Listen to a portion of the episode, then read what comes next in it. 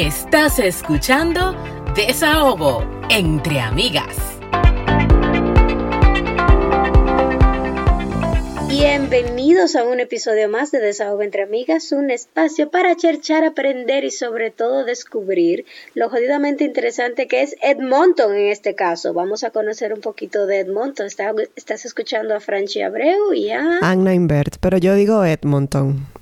Yo no sé si es que yo lo digo en ah, español y tú lo dices en inglés pero la gente Ay, entiende. Yo no sé cómo se pronuncia. Tenemos la persona ideal para que nos, nos edifique. Eso es así. Y bueno, desde Santiago, República Dominicana, está con nosotros Waldi Almontes, que tiene dos años viviendo aquí en Edmonton, Alberta, Canadá. Bienvenido, Waldi. Muchísimas gracias. Realmente la forma correcta de pronunciarlo es Edmonton. Eh, y ah, si estás hablando inglés, ellos la N, tú sabes, como que la, se la tragan. Edmonton. Ah, Entonces, ok. Un poco medio truquito ahí. Sí, sí, sí. Entonces, bueno, bienvenido. Nosotras estamos conociendo Canadá. Hemos tenido varias ciudades por acá. Y bueno, cuando yo recuerdo que cuando yo llegué, una de las primeras ciudades que me hizo ruido fue la de Edmonton en Alberta. De hecho, yo la googleé y todo. Cuando uno la googlea, no sé cómo es la vida allá, pero la ciudad se ve bellísima. No, definitivamente. Además de que la ciudad tiene algunas cosas como, ah, que sí es la capital de los festivales, entre otras cosas. Entonces vamos a hablar contigo de todo eso. Excelente. Bueno. Y lo primero es conocer tu historia. ¿Cómo fue que tú llegaste allá? Excelente. Bueno, eh, a mí también me pasó como tú, Ana, que yo googleé Edmonton y realmente a diferencia de lo que tú encontraste, lo que yo encontré no fue bueno. Eh, las fotos, algunas reseñas y eso, pero creo como que de alguna manera, tú sabes que hay ciudades que se quedan con cierta connotación, sobre todo cuando pasan algunos, algunos temas de inseguridad y eso, y cuando las cosas mejoran como que no actualizan las reseñas. Exacto. Entonces vamos a hablar un poco sobre, sobre, en retrospectiva, sobre cómo fue que nosotros llegamos allá. Mira, déjame, déjame interrumpirte antes de que entremos, porque bueno aclarar, pasan dos cosas y Francine y yo no hemos dado cuenta, y es que esa reseña que tú encontraste, de repente la encontraste de gente que pasaron sus situaciones, y acuérdense que todo lo que está en el internet, señores, son personas que lo escriben, y cada quien habla desde su perspectiva, y es más normal que la gente cuando esté enojado vaya y escriba cosas a que cuando esté complacido. Eso es normalísimo, de hecho, cuando te tratan mal en un sitio, tú dices, voy a dejar un mal review. Yo tengo muchísimos reviews en, en, Google y yo nunca he dejado un mal review porque estoy en, en, contra de esa política. Voy a dejar un review y lo dejan malísimo, pero si te tratan bien, ¿cuántos reviews buenos tú dejas del sitio? Excelente. Ninguno. Y con lo que tú dices, Waldi, de, la, de que las ciudades se quedan con cosas, yo vivo en una ciudad cerca de San Catherine, en Ontario, y nosotros no nos quisimos ir a San Catherine porque en ese momento nuestro realtor nos dijo que allá había pasado algo y fue horroroso. Había un serial killer hace varios años, pero varios años que estoy hablando de 40, 50 años, y la ciudad se ha quedado con ese trago amargo que la gente no perdona. Sin embargo, tú ves el historial y de allá para acá no ha pasado nada, entonces la gente se muda en zonas que están alrededor de San Catherine y terminan en San Catherine haciendo toda su diligencia porque por aquí no hay nada. Exactamente. Gracias. Dale. Bueno, Mira, nosotros eh, llegamos en el 2021, pero el plan, digamos que la parte del iceberg que no se ve, mucha gente dice, ah, llegaron a Canadá, felices, todo bien, pero hay una parte debajo de la superficie que es la planificación que no se ve. Y básicamente pues comenzamos con la idea de venir a Canadá, básicamente yo, desde el 2018. Ok. Viendo cómo era que se le metía el agua al coco, por así decirlo. Eh, aunque yo estaba muy bien en República Dominicana, tenía una posición de director en el área de tecnología, soy del área de tecnología, eh, sobre todo eh, el área más enfocada en lo que es desarrollo de software, y yo era director allá, pero sin embargo yo sabía que vivíamos en una burbuja y teníamos esa necesidad de, de mirar hacia el futuro, y bueno, en el 2019, pues yo tuve la oportunidad, porque estaba haciendo una maestría en la Universidad de APEC de gestión de proyectos, Es la famosa maestría con la Universidad de Quebec. Ok. Y tuve la oportunidad en el 2019 de, de venir a Canadá a completar eh, la maestría. Y pues ya pude ahí con- con- convencerme por mis propios ojos de que la cosa era pues agradable, de que la gente era muy respetuosa, lo que siempre se dice fuera del canadiense, ¿verdad? Ujú. Y dije, bueno, esto es lo que yo quiero. Cuando vi eh, Ottawa, dije, óyeme, qué ciudad más tranquila, más bonita, sobre todo, sobre todo Sí. tranquila después de las 8. Ah, Y- no. Sí. Y, y bueno, entonces dije, déjame comenzar a evaluarme yo, a ver qué es lo que me falta. Y efectivamente vi que me faltaba el tema del idioma. Tenía un inglés muy básico. Ok. Nunca, ten- nunca fui a una escuela de inglés. Entonces comencé como por mi propia cuenta a prepararme y crear ese perfil que uno, tú sabes que eh, es el que ve que tiene que tener el inglés, que un perfil profesional y todo eso. Sí, empezaste a prepararte, lo que nosotras vivimos diciendo aquí que se preparen, porque la gente como que le quiere dar para allá y cuando tú le dices prepárate, no quiere. Exactamente. En el tema económico y en el tema eh, profesional. Pues llegó la pandemia, señores. Las cosas se pusieron a dos por tres, como dicen. Y yo me di cuenta de que muchas de las cosas en República Dominicana con la pandemia no iban a mejorar. Bueno, en el 2021 aproveché y dije, déjame ir a- con la familia a visitar a mi hermana en, en Estados Unidos. Y aproveché y fui a Nueva York de un pronto y tomé el test del CELPI. Oh, ok. Mm, ya. Yo todavía mm, tenía una vaga idea dónde era que nosotros queríamos establecernos en Canadá. Y también yo tenía una vaga idea de que con mi perfil yo podía establecerme en Canadá. Pero por mi edad, tenía en ese entonces 36 años, los puntos para el Express Entry, que era lo que yo estaba apuntando, no me eran suficientes. Además de eso, de que también el resultado que saqué, saqué en el inglés, en el CELPI, fue un CLB 8 y yo necesitaba sacar por lo menos un CLB 9 hacia arriba. Entonces ahí tuve mi primer chasco con Canadá, que yo dije, Ah, los puntos no me dan. Entonces, ¿qué, Ujú. op- qué opciones tengo? Bueno, yo dije, la opción O hacer el examen otra vez y sacar nueve. Era, era, un- era un tema. Entonces yo dije, bueno, una de las opciones que yo tengo es tomar el francés, tomar el examen nuevamente, como tú bien dijiste, pero eh, eso implicaría volver a viajar, porque yo dije, el CELPI, el IELTS para mí es un no. O sea, ese, ese test yo no lo quería para nada, Claro. porque lo había estudiado por mucho tiempo y Es un poco más difícil, ¿verdad? eh, la estructura es diferente. Para mí era, que, yo era más compatible con el CELPI. y que uno se frustra también. Ya. Claro, uno no quiere saber de eso. Bueno, yo tengo, bueno, nosotros tenemos amigas que cogieron el, el, el IELTS, el S, lo cogieron tres y cuatro veces para poder sacar los puntos Sí, necesarios. es un Sé de, tema, gen- es un sé de gente que lo cogieron también varias veces. Entonces, bueno, cuando yo eh, me vi en esa realidad de el tema de que los puntos no me daban, pues comencé a hacer mi, mi plan A, B, C, D, Z. Incluso evalué alguna- algunas provincias que, que sa- salían de mi zona de confort, como lo era Quebec.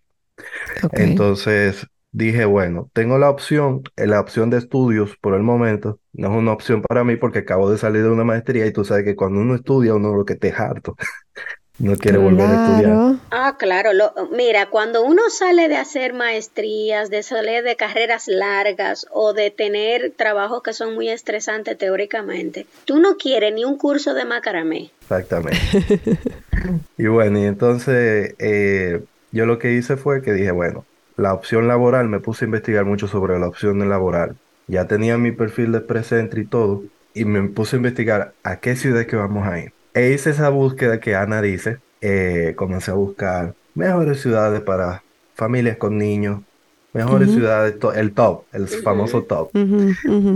Y dentro del top me vino, eh, como provincia, me vino eh, Alberta. Yo dije, bueno, Ok. tengo un amigo que ya había estado aquí, me había hablado de Alberta y yo le había dicho, no, eso es muy frío para allá, no me hable de esa provincia. Y me dicen, no, men, que eso es chulo para allá, que esto que lo otro. Bueno, me puse a investigar y dentro de las opciones tenía Saskatchewan y tenía Alberta. Luego dentro de las ciudades como que fui haciendo un drill down y dentro de las ciudades pues tenía Saskatoon, tenía Edmonton y tenía Calgary. Otra ciudad fuera de Alberta que a mí me gustaba, como ya había visitado, era Ottawa. Tenía. Ottawa en la mira. Yo me puse a buscar trabajo, quería Edmonton, yo era Edmonton que quería y no encontraba nada, mi gente. Yo estaba ya desesperado hasta que un momento, Pero eso era tú estando allá. no, no, no, desde desde República Dominicana, Exacto, tú estando allá, ok. Sí. porque yo me di cuenta que el perfil mío de Presentry estaba en unos míseros eh, Claro. tres- eh, 300 Sí, y sí. pico de puntos, o sea, Que tú tenías que 396 conseguir el puntos. trabajo para que Ya. te suba. Ujú. Exactamente, esos 396 puntos. Entonces, ¿cómo Eh, conseguiste trabajo? Porque queremos saber so- sobre la situación laboral de ese momento y actual. Exactamente. Entonces, mira, con esos 396 puntos yo dije, yo no voy para parte. Entonces, la opción más factible, como no tengo tampoco mucho dinero, es buscar trabajo. Cuando me puse a buscar trabajo, vi que había muchas ofertas laborales y vi también un plan de, del gobierno de la provincia de diversificar la economía, porque la economía de Alberta es una economía de petróleo Sí, por supuesto. y de, y de minería en general. Entonces yo dije, eh, bueno, hay que aprovechar este boom. Comencé a buscar empleo. Me di cuenta, cometí muchos errores en el camino, me di cuenta, por ejemplo, yo como, como todo, eh, eh, ¿cómo se puede decir? Como todo profesional que esté en un área, en un nivel, estaba buscando en ese mismo nivel, como director.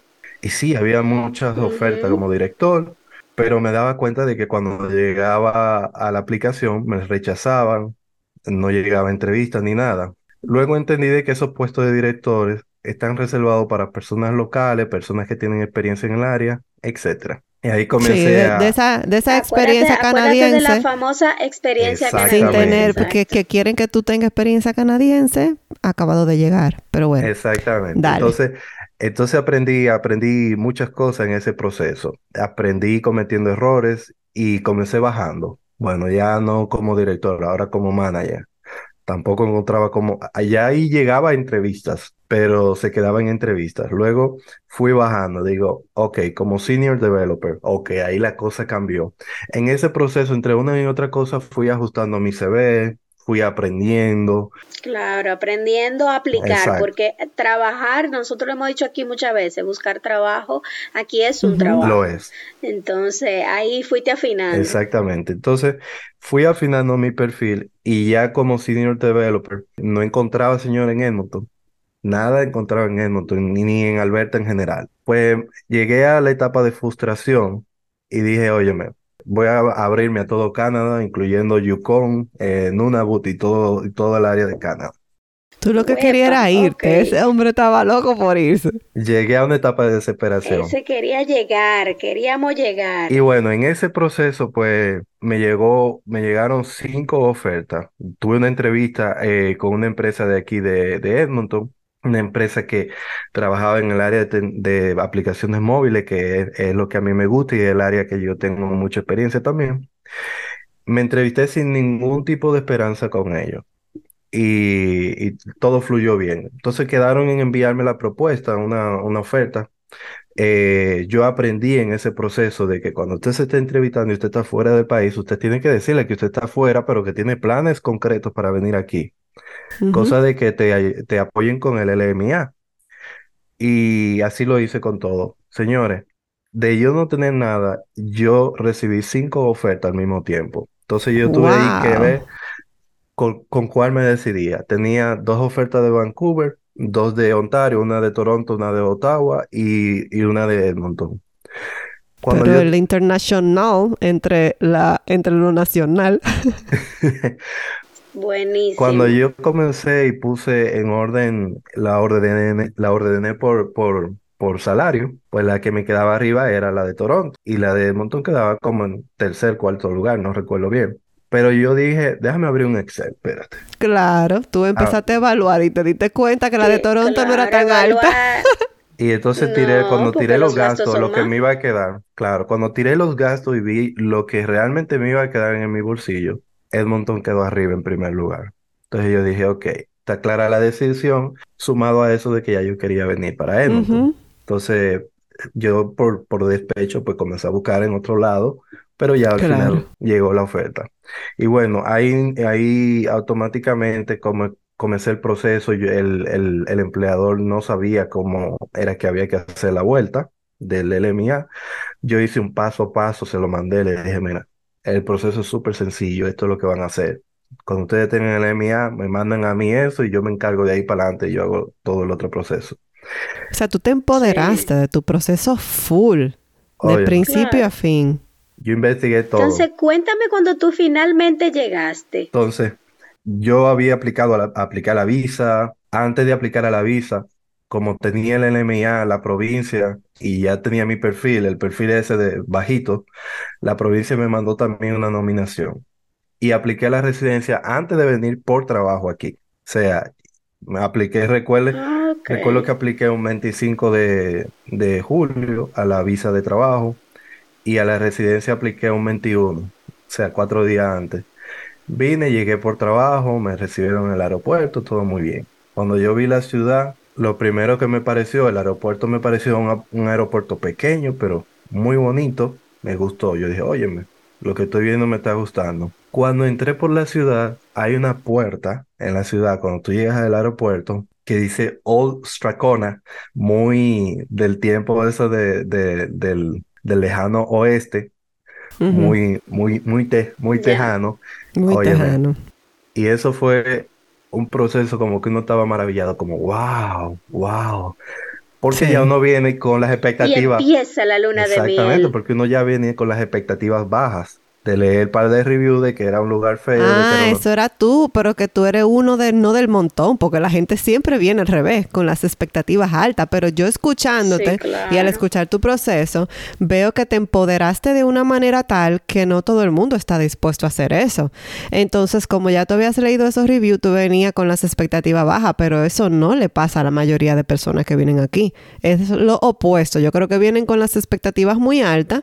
Claro, tienen su luna de miel, se enamoran y eso, y después se van dando cuenta que yo misma llegué aquí pensando que era bilingüe y después me di cuenta que en Canadá el bilingüe habla inglés y francés, ¿entiendes? Sí. Y esas son como cosas que uno viene, ay, yo hablo dos idiomas, me voy a conseguir un, un trabajo, lo que sea, y, y luego, luego tú vas despertando. No, Pero entonces qué bueno que te pasó lo opuesto, eso está muy bien. Sí, yo- y yo comencé, eh, o sea, en cierto momento también tuve mi, mi luna de miel dentro de lo que cabe, o sea, no al mismo nivel, pero esa primera experiencia de yo haber llegado y yo ver todo, de que no era, digamos, que un manga por hombro, como yo había leído en algunos reviews, pues me dijo, óyeme, no hay que llevarse mucho de lo que uno ve en internet, simplemente. Sí. Hay que tener Sí. uno su propia experiencia, obviamente. Entonces, háblame, háblame de Edmonton. Si yo te pregunto por qué vivir en Edmonton, ¿qué es lo que a ti más te gusta o lo que tú has experimentado de allá? Mira, cuando yo estaba buscando las ciudades donde vivir, el ejercicio que yo hice fue un ejercicio muy metódico de qué ofrece la ciudad y qué buscaba yo. Para mi familia, entiendo yo que Edmonton es la ciudad perfecta e ideal. ¿Por qué? Porque tengo dos niños en, en etapa de educación eh, básica e inicial y la educación de Edmonton es muy buena. Es una- un sistema que no está sobrecargado, sobrepoblado. Es dentro de lo que cabe una educación todavía conservadora. La provincia es la provincia más conservadora de Canadá, no es un secreto. Sí, Eh, de que hay muchísimos católicos. La mayoría de personas son católicos aquí la mayoría de cosas gira en torno a la- a- al catolicismo. a la Eh, iglesia. Ujú. Sí. Entonces, eso sobre la educación era algo que me, me cautivó, me llamó la atención. El tema de lo económico también, de que en Edmonton eh, tú puedes comprar casa todavía y que el sueldo te, un sueldo más o menos ahí decente te puede dar. Obviamente yo soy privilegiado porque trabajo en el sector de, de tecnología y ustedes saben que los sueldos son altos. Sin embargo, Claro. no sería la misma historia de si yo me voy a otra provincia donde quizás sea más caro y a pesar de trabajar en tecnología, tenga menos, menos eh, chance a poder ahorrar, a poder comprar una casa. Pero señores, yo les voy a resumir lo que viviendo aquí a mí me gustó muchísimo de Edmonton. Es la calidad de la gente. La gente de aquí es increíblemente amable y no di que amable el estándar canadiense que todos conocemos, di que sorry, sorry y todo eso, ¿no? Ujú. La gente de aquí te busca conversación. Tú vas al supermercado y te buscan una conversación, te entablan un tema, tú tienes niños y la gente le, le hace gracia a los niños, le busca conversaciones a los niños, te pasa algo, viene un grupo de gente a socorrerte, te quedas en la calle, se para alguien. Eso que nosotros veíamos en los años 80 o 90 en nuestros países, esa parte de que el, el dominicano se paraba a ayudar, exactamente, y que se fue y, se, y, y expiró, ¿verdad? Eso aquí se vive. Eso se vive Qué esa bueno, calidad qué de la gente. bonito. ¿Y qué no te gusta entonces de Edmonton? Porque algo no. Muchísimas cosas. Ok. Muchísimas cosas, comenzando por el tema de, obviamente que es un eh, denominador común en todas las provincias de Canadá, es frío. construcciones. No, las Ah, construcciones. ya, ya, ok. Sí, sí, sí. Eh, yo, a mí no me gusta hablar del frío, porque no soy el mejor para hablar del frío, porque me gusta el Ah, frío. claro. Pero Pero si tú supieras, es que uno, uno se acostumbra a todo. A mí me pasó el año pasado y este año también. Y es que, señores, yo estoy llamando el frío. Yo estoy llamando el frío. Mira, hace unos años una tía de mi esposo me dijo, me quiero mudar de un sitio que yo vivo en súper frío y me quiero ir para otro sitio frío. Y yo le dije, pero o sea, tú te estás volviendo loca. Y me dice ella, es que a mí me gusta el frío. Yo no lo entendía. Yo llamo el frío ya, señores. Ya yo quiero, yo estaba el otro día, dije, "Ay, yo quiero que venga el frío para ponerme cozy. Ella es full Pa- sí, y el año pasado me pasó también. Yo me estoy volviendo loca. Pero bueno, entonces no te gustan las construcciones, ¿qué más no te gustan? no me gustan las construcciones y sobre la ciudad específicamente, eh, ya un poquito más político, siento que el el gobierno de turno de la municipalidad está en Belén con los pastores. O sea, la ciudad tiene muchísimo potencial. Miren eso de que es la capital de los festivales. Aquí el año entero, o sea, el año entero, sea cual sea la temperatura, hay un festival. O sea, O sea hay que esa, ciudad debería estar explotada en turistas y en muchísimas cosas. No, y vienen muchos turistas, vienen muchos turistas, sobre todo se hacen muchos eh, eventos deportivos, eh, hockey sobre Claro. todo, y Pero eso. por ejemplo, con, con el trabajo también, si tú te pones a pensar, si todos los meses hay un festival, eso es mucho trabajo porque es mucha planificación de todos los lados, de vestuario, de logística, de comida, de bebida, o sea, de todo. Entonces, hay mucho, por, mucha tela por donde cortar. Exactamente.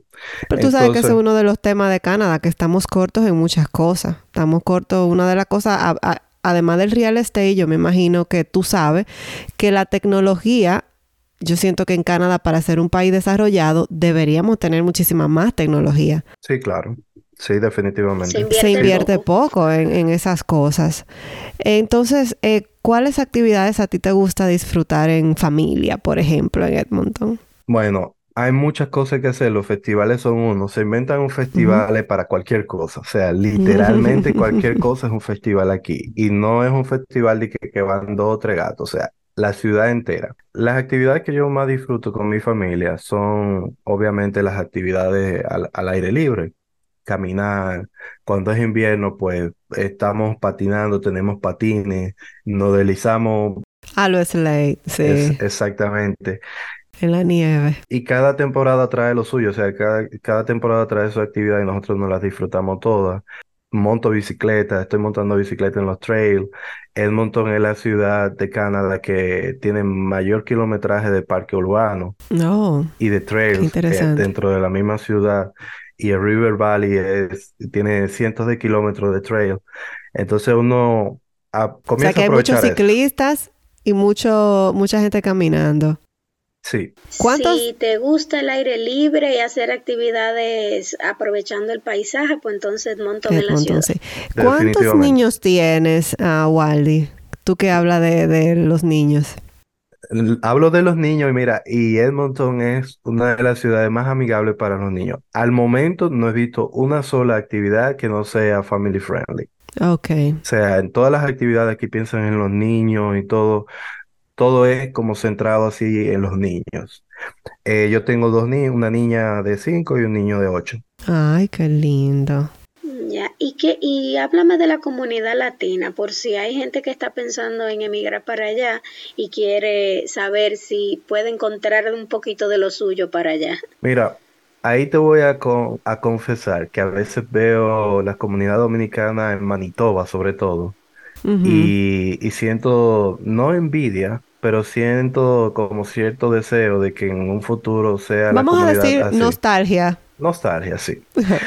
Y no solamente la comunidad dominicana, veo también eh, Jocelyn que está en Manitoba, veo que su, está muy, muy mezclada con, con la comunidad latina y veo también cómo están, como también organizados todo, todos los latinos allá. Pero en Edmonton, latinos, pero son muy pocos. Eh, más que todo la, la comunidad eh, que más existe son los salvadoreños y los mexicanos. Hay muchos restaurantes mexicanos hay salvadoreños también, pero no veo la comunidad así tan amplia como, como existe en otras provincias. Sí, por supuesto. Los dominicanos aquí somos contados, básicamente. Somos exóticos.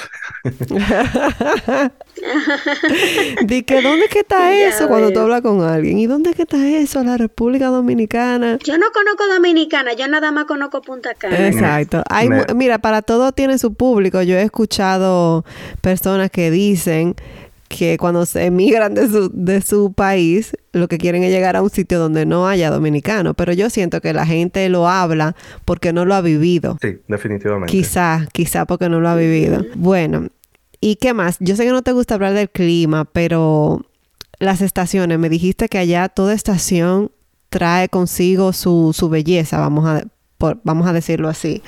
Eh, ¿Cuál es la estación que más te gusta, la que más se disfrutan ustedes como familia?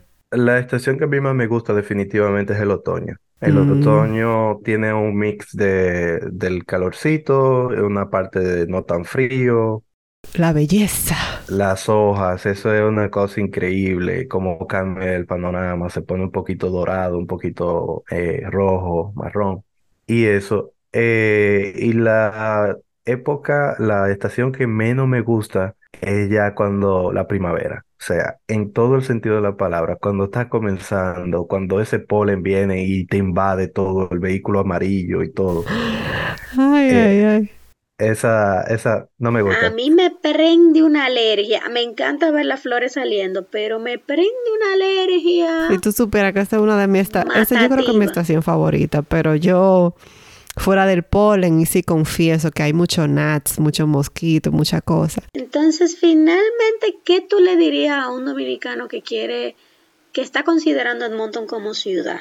Yo le diría que, que haga la tarea de investigar y contrario a lo que muchas personas conocen, tú sabes que nuestra comunidad dominicana y sobre todo, bueno, los latinos en general, entienden que todo es Toronto, Toronto, Toronto, y entiendo que Edmonton es una ciudad muy infravalorada y finalmente si conocen la provincia, pues deciden irse para Calgary.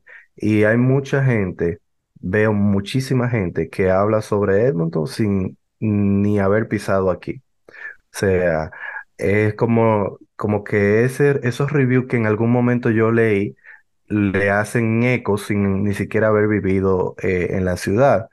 Entonces, yo tenía una, una, concepción también de la ciudad que cuando ya luego estando aquí y, otros dominicanos que, he conocido que han venido antes que yo, que han venido luego, hemos acordado en lo mismo. O sea, Edmonton definitivamente es una joya y es una ciudad infravalorada. Entonces, el dominicano que, que tenga a Canadá o el latino en general que tenga a Canadá como una opción, que se dé un viajecito, aunque sea de turismo para acá, y para que pueda comprobar y pueda hacer una exploración del área para que vea si eso es realmente lo que le conviene a su familia.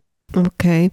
En cuanto a la, en cuanto a la medicina, a los daycares, a los servicios para la comunidad, ¿todo está bien establecido allá? Sí, y a veces siento, me siento un poco, digamos que mm, mal, no sé, mal, porque veo que en otras ciudades, en otro, en otras provincias, la gente está mal pasando con el tema médico sobre todo. Y aquí la situación no es así. Sí, en un momento, cuando estaba el otro premier, los tiempos de espera eran muy altos, pero eso se debe ya más que todo a temas políticos, que despidieron a algunos doctores porque se, se resistieron a ser vacunados, cosa del COVID, ¿verdad? Pero el sistema médico aquí, Edmonton no es una ciudad tan pequeña como la gente podría pensar, es la, la cuarta o quinta ciudad más grande de Canadá, o sea, estamos hablando de que aquí hay un millón y medio de personas casi. Eh, que a nivel de size de, población es casi igual que Calgary. Calgary tiene creo que 200 mil o 300 mil más habitantes, pero es una ciudad, o sea, grande, hay, hay gente. Entonces, eso, a pesar de en el sistema médico, las cosas no están tan mal, o sea, tú, tú te sientes mal. Obviamente sí hay algunos, algunos hospitales donde el tiempo de espera es, es alto. Sin embargo, la provincia tiene herramientas para tú ver dónde están los tiempos de espera más bajitos y puedes ir. Y hay opciones, muchísimas opciones. Ok. En el tema de los daycare tampoco hay esa, digamos que esa alta demanda así que tú no encuentres espacio y todo. Por ejemplo, yo inscribí a mi niña eh, en el daycare, eh, el daycare está en la misma escuela de ella y yo no tuve que ponerme en lista de espera. Y, Como y yo. estoy, exacto, y estoy digamos que más o menos en el centro, centro de la ciudad, no específicamente centro-centro, pero estoy a cinco minutos del downtown. Y es una, es una, una zona donde prácticamente todo el mundo pasa por aquí. Estoy cerca del, del mall más grande de Canadá, que es el West Edmonton Mall, que está aquí en, en Edmonton. Ay, que yo lo googleé, eso es bellísimo. Es un mundo. Ay, Dios mío, que búsquenlo, señores. West Edmonton Mall. Qué cosa más linda. Y por casualidad, ¿tú has ido al Ju- Jurassic Forest? No, no he ido. Hay No. muchas cosas veces- todavía que de Edmonton que yo no he explorado. Di que para los niños eso es fabulosísimo. Es un bosque que tiene literalmente dinosaurios. Qué Sí, o sea, es lindísimo. Bueno, eh, si tienes algo más que agregar y si no pasamos al desahogo. Ay, ay, ay, ay, ay. Eh, Eh, ¿Quién va? Ajá, cuenta. No, iba básicamente a, a decir sobre la ciudad eh, está cerca de Calgary, en- dentro de lo que cabe, básicamente dos horas y media manejando. Con, ok. Tenemos, Calgary tiene Banff y Edmonton tiene Jasper. Claro, Jasper a nosotros nos queda a, a tres horas, por ahí, casi tres horas, más o menos por ahí, tres horas, manejando hacia, hacia el oeste pero realmente las vistas son sumamente increíbles. Óyeme, increíble. O sea, tú te quedas, tú te sientes chiquito, te sientes insignificante cuando Sí, tú wow. estás manejando y Exacto. ves esas Voy a ver- montañas, esos lagos Voy a ver azules. si me doy un viajecito el, en verano del año que viene para allá, porque tengo que ir a Calgary por unos Eso amigos, entonces cruzo a. Edmonton, que tú me estás motivando. Definitivamente. Eso se ve bonito, bonito. Voy a empezar yo, no tiene nada que ver con el tema. Hoy es el último día de mi hija en el daycare. y estoy como que con obviamente emociones encontradas porque se acaba una temporada para iniciar otra. Eh, me siento contenta porque ella está feliz de entrar a su escuela. Ella, ella espera esa escuela todos los días, me pregunta que cuándo se va. Todos los días me dice, enséñame el uniforme. Ya sabe abrir su lonchera. Ella está muy emocionada. Todos los días me dice cuando yo la voy a buscar al daycare, después del daycare vamos para la new school, como ella le dice, para la nueva escuela. Y yo no, todavía.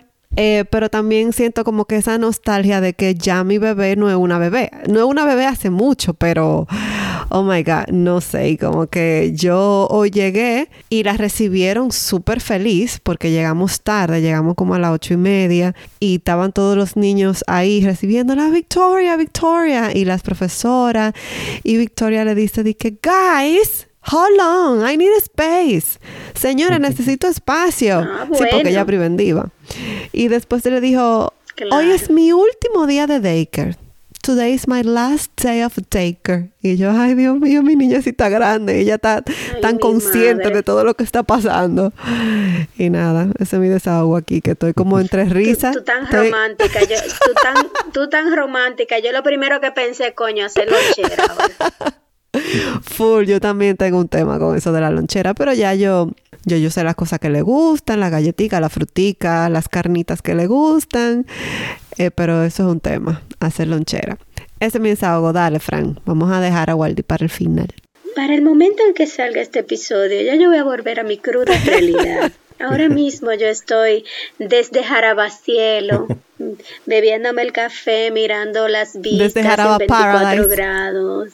Jaraba Paradise, así, You live where I vacation. todo, todo bello. Full, You ¿Cómo live es? where I vacation. exacto.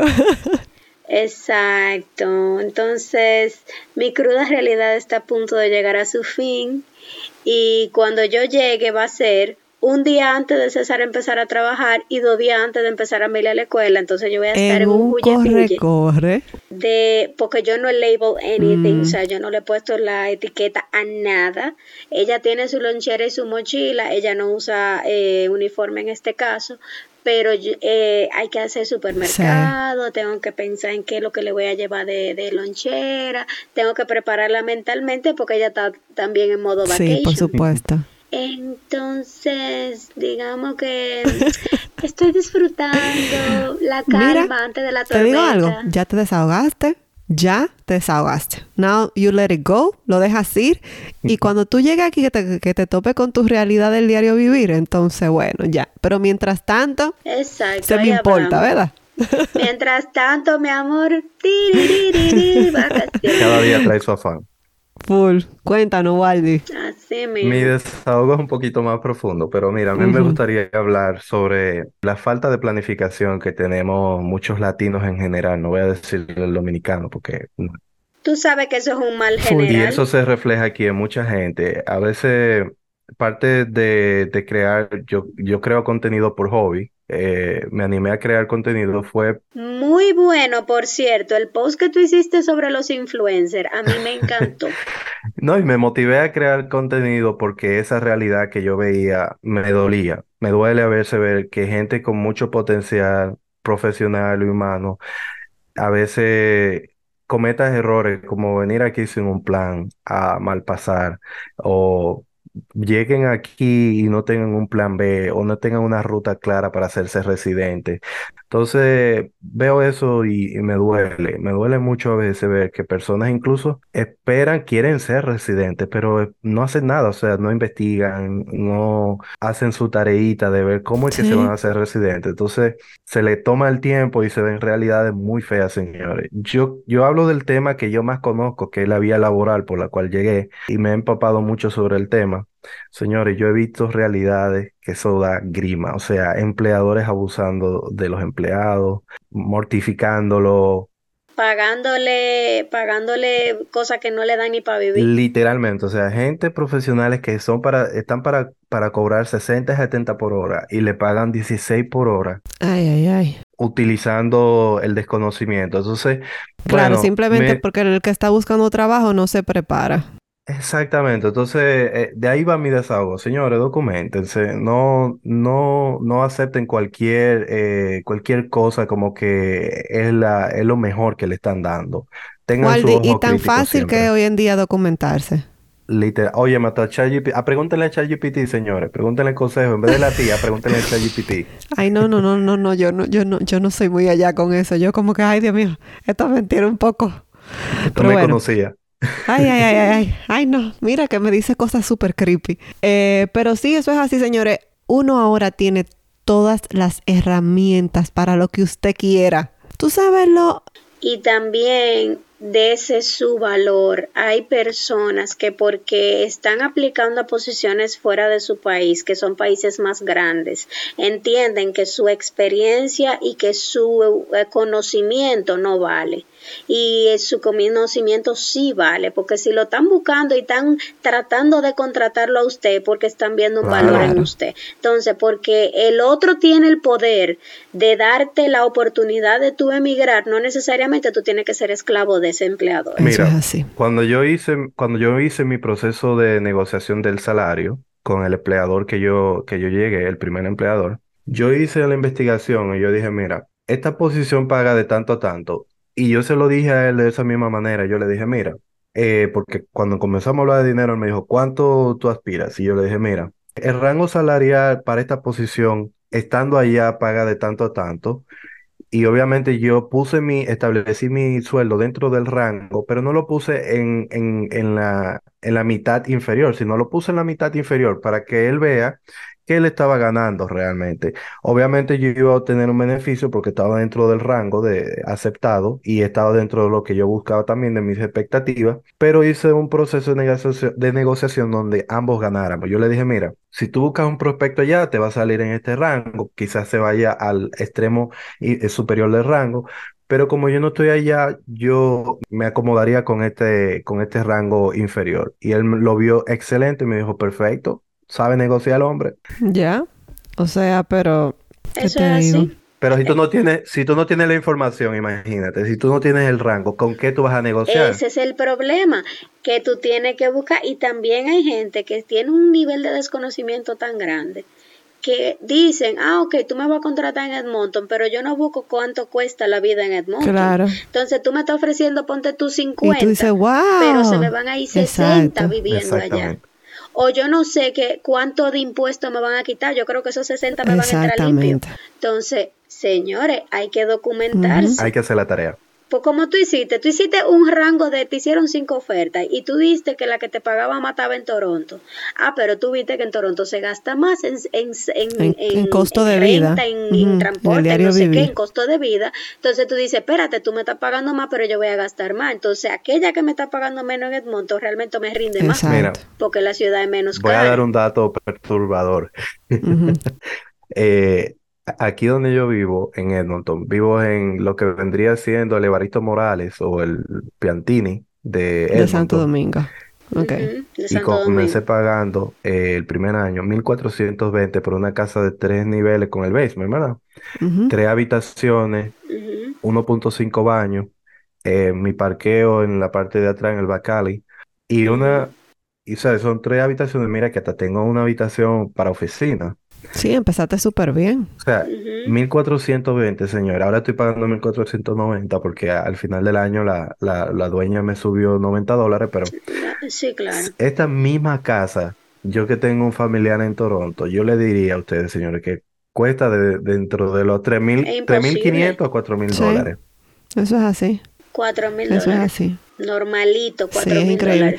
Eh, todas las grandes ciudades, señores, las grandes ciudades y la renta está cara. Fran y yo hablábamos de la renta en Santo Domingo el otro día. Nosotras no sabemos cómo la gente lo cara. hace.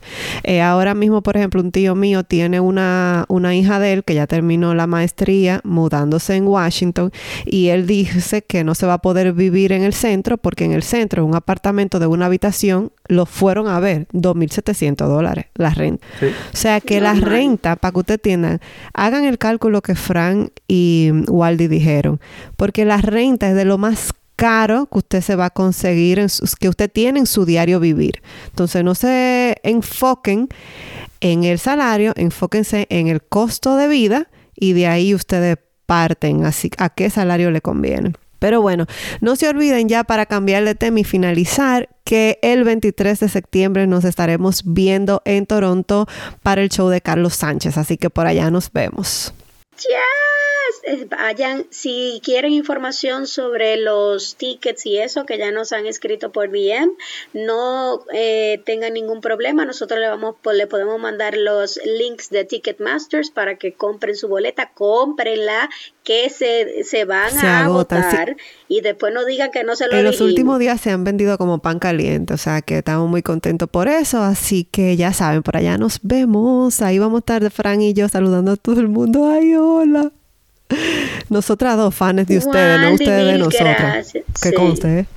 Gracias, exactamente. Waldi, mil gracias, Gracias por aceptar nuestra invitación y por hablarnos un poquito de tu experiencia de vida ya en Edmonton y darnos luz y, y- y aterrizarnos sobre esa ciudad. Señores, ya saben que nos pueden escribir a desahogoentreamigas.gmail.com y seguirnos en nuestras redes sociales como Desahogo Entre Amigas.